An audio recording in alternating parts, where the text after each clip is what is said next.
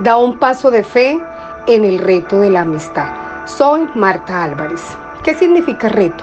Hace referencia a un desafío o a una actividad que una persona realiza sobreponiéndose a diferentes dificultades.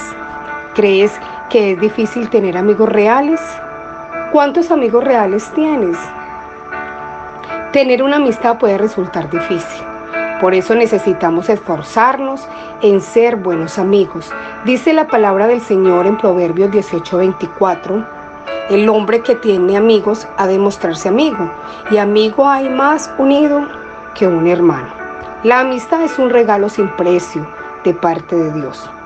Pero la amistad incluye muchas cosas. Se dice que con el paso del tiempo vamos a ser en gran medida como nuestros amigos.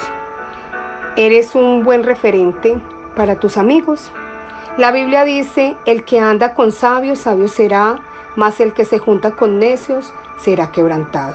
Qué importante saber elegir a nuestros amigos, que nuestros hijos también sepan elegir a sus amigos. Cada vez que contraes una nueva amistad, te embarcas en una ruta que enriquece o empobrece, que te mejora o te empeora.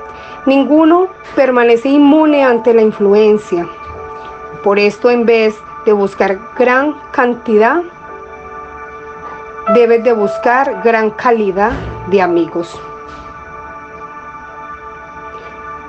La Biblia dice que busquemos amigos sabios, amigos que nos aporten cosas positivas a nuestra vida y que ellos puedan encontrar en nosotros también todo esto.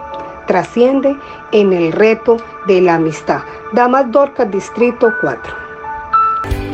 Trasciende.